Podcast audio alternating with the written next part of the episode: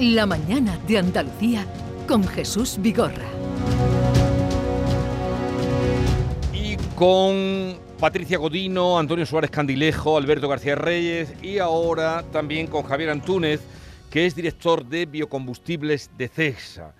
Resulta que CESA ha adjudicado a Técnicas Reunidas su planta de biocombustibles de Huelva eh, de mil millones de euros. Se trata de la mayor fábrica de biocombustibles de segunda generación del sur de Europa que la compañía va a poner en marcha en el Parque Energético de la Rábida. Así es que vamos a saludar para saber un poco más y lo que eso significa a Javier Antúnez, ya les digo, director de biocombustibles de CESA. Señor Antúnez, buenos días.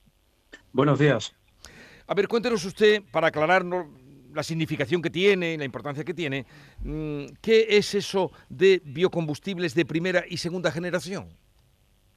Muy bien, pues muchas gracias en primer lugar. Los, eh, biocombustibles son una alternativa a, los combustibles eh, fósiles que tradicionalmente utilizamos como gasóleos de gasolinas comúnmente en nuestros automóviles. Eh, y los biocombustibles lo que tienen la particularidad es que se producen a partir de materia orgánica bio-renovable.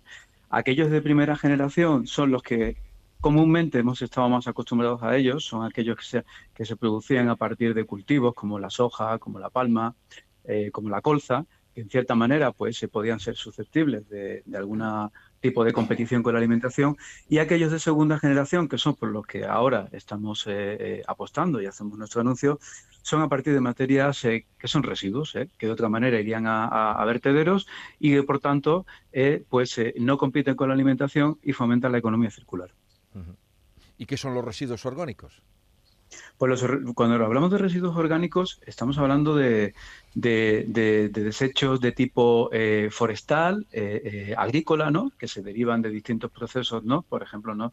de producción de, palma, de maíz, estamos hablando, por ejemplo, de la industria conservera del pescado. Son una serie de cantidad, una cantidad de residuos de tipo orgánico. Estamos también hablando de aceites de cocina usados, que además son una, fuente de contaminación muy importante cuando, cuando intentamos eh, deshacernos de ellos.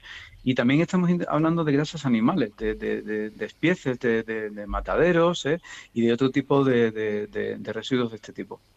Y ustedes, ustedes, digo, CEXA, esa planta que van a poner en Huelva va a utilizar esos residuos eh, como materia prima. Efectivamente. Eh, toda la, el 100% de la, de la producción que, se, que, se, que hemos anunciado, que vamos a hacer eh, 500.000 toneladas de, diésel renovable, ¿no? Eh, con producción también flexible a combustible eh, renovable de, aviación. Todo va a ser a partir de, estas, de estas materias primas, eh, que es la tecnología que hoy en día está absolutamente probada y tiene la, la, mejor relación, digamos, de economía en su producción para llegar a, los, a estos biocombustibles. Pues esto sí que es un ejemplo eh, evidente de la economía circular, como usted decía, eh, con los residuos, producir, ha dicho usted, cuando esté eh, en su máxima punto de producción, 500.000 toneladas de diésel renovable. Correcto, es decir, efectivamente, la, la, transición energética, que al final, junto con la descarbonización, que son los ejes ¿no? de la de la estrategia que está desarrollando CEPSA con su con su eslogan Positive Motion, que posiblemente eh, conocerán, eh, gira en torno gira en torno a esto, gira en torno a, buscar soluciones que den al, cliente soluciones de descarbonización para, en primer lugar, revertir los efectos, los efectos adversos del cambio climático, pero también eh, esto trae lugar otras ventajas.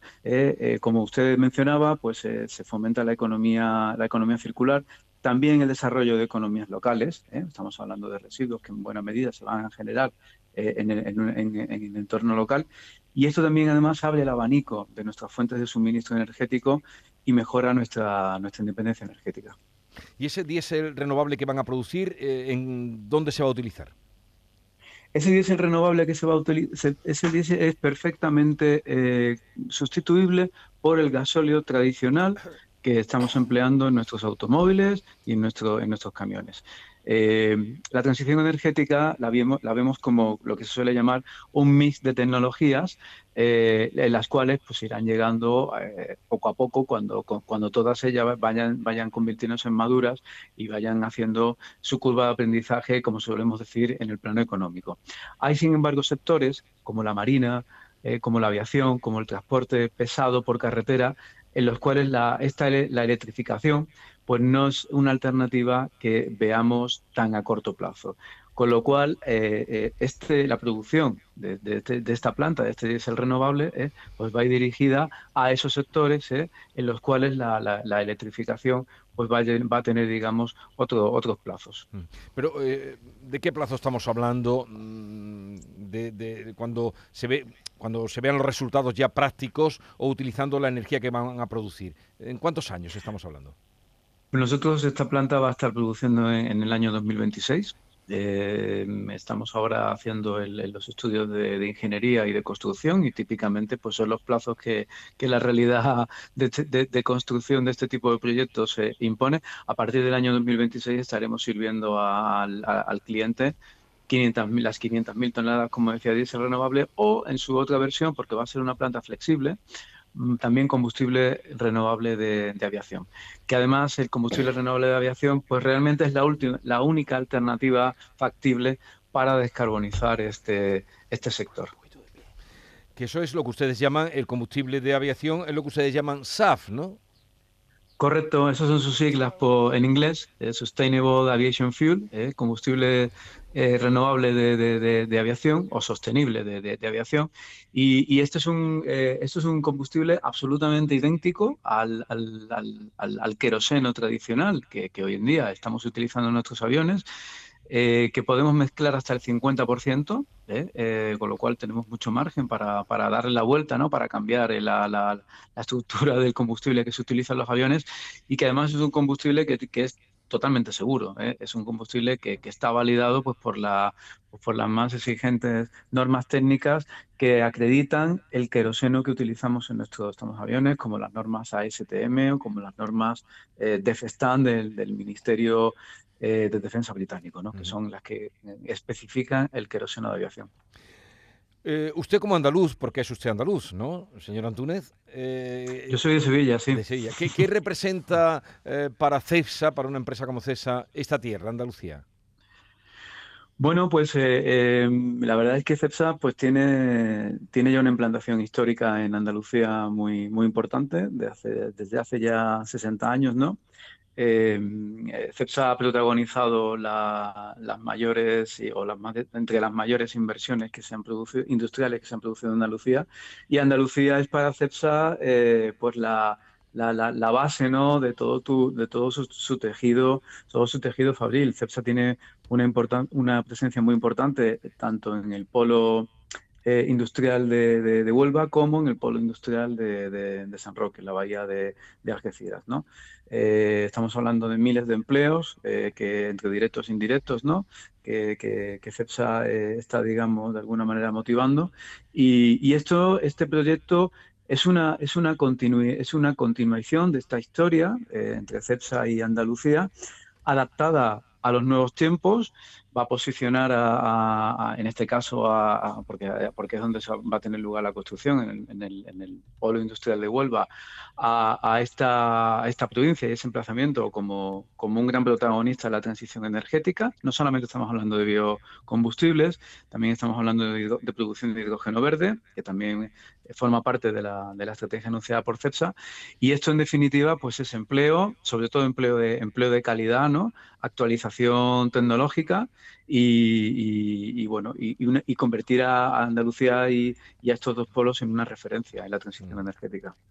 Eh, está conmigo esta mañana Antonio Suárez Candilejo, que es el director de Teleonuba, también de Huelva Hoy. Antonio, eh, no sé si quieres preguntarle algo al mm, señor Javier Antúnez. Eh, sí, señor Antúnez, en, buenos días. Le iba a preguntar precisamente por lo que podría suponer en términos económicos esa apuesta por los biocombustibles y también por el hidrógeno verde. Se viene comentando desde hace ya mucho tiempo esa apuesta, por, ya digo, por el biocombustible, pero también por el hidrógeno verde. Se dice que Huelva va a ser, lo que es la provincia, la capital de ambas cuestiones. Y yo yo no sé si esto, eh, señor Antúnez, podría tener un efecto llamada para que otras empresas puedan sumarse al complejo petroquímico al que pertenece CEPSA desde hace ya bastante tiempo. ¿no? Eso podría, ya digo, tener un efecto llamada para otros proyectos similares. Pues buenos días en primer lugar. Eh, yo, yo estoy convencido que sí. Eh, estamos hablando de, convertir a Huelva, en este caso, en un, en un centro productor eh, muy, muy destacado de hidrógeno verde. Conocerán también el, otro anuncio que hemos hecho de crear un, corredor marítimo ¿no? entre, entre Huelva y Rotterdam. ¿no? y la, la, historia de la transición energética es una historia que va ligada a, crear alianzas, ¿eh? a, crear, a crear partenariados. Con lo cual, eh, yo estoy convencido que, alrededor de, esta, de estos proyectos ¿eh? Van a, esto, va, esto va a ser un efecto llamada que va, que, vaya, que va a hacer que lleguen otros otros actores que complementen y, añadan valor en, en esa historia. Hablaba de 2026 creo para esta planta de biocombustibles, pero para lo del hidrógeno verde hay eh, trazado ya un calendario cuando esto eh, para decir, bueno, esto es hoy por hoy ya una realidad o todavía esto es un poco difícil. Bueno, hay, hay también otro, hay un, hay un, hay un, hay un calendario. Eh, yo particularmente estoy, tengo, tengo el pleno detalle de, los de, los bio, de los biocombustibles, que son mi, mi negociado, pero el calendario del hidrógeno es, eh, eh, es parejo. ¿eh? Es parejo, es parejo a esto, con las salvedades oportunas ¿no? de concreción de, de los proyectos, la intención, la intención de la compañía es que esto lleve un, calendario parejo. Y el diésel renovable que saldrá de ahí para 2026, nos dice usted, ¿será más caro que el convencional que ahora ponemos cuando llegamos a la estación de servicio? Pues algo es algo es algo más caro, ¿eh? hay que eh, lo digo lo digo con, con, sinceridad. Sin embargo, eh, aun siendo más caro, varios factores, no me gustaría apuntar. Primero, eh, son todo, todas estas tecnologías van a seguir recorriendo su curva de aprendizaje, con lo cual eh, convergerán, ¿no? convergerán a, a, una mayor economía de, costes.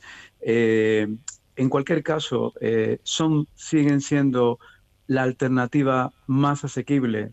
De hecho, es una alternativa muy asequible para que podamos hablar de una transición energética justa, que esté al alcance de todos los bolsillos y, además, eh, pues eh, realmente eh, estamos hablando de, que, de, una diferencia muy pequeña contra lo que se contra lo que se puede conseguir, ¿no? Estamos hablando de que los biocarburantes, pues, están pueden suponer un 90% de ahorro de emisiones de, carbono frente a la alternativa fósil, cuando, sin embargo, no comportarán ningún cambio eh, eh, en, los motores en los que se emplea, ningún cambio tampoco en los sistemas logísticos de distribución eh, y muy poquitos cambios en los sistemas productivos. Con lo cual, bueno, pues oye, todo tiene un, coste, sin embargo, en este caso lo que solemos llamar el coste-beneficio es, es, muy favorable. Javier Antunes, director de biocombustibles de CESA, eh, gracias por atendernos, enhorabuena por fijarse en Huelva para el desarrollo de esta planta y que vaya todo bien. Eh, un saludo y buenos días. Muchas gracias, un placer. Buenos días.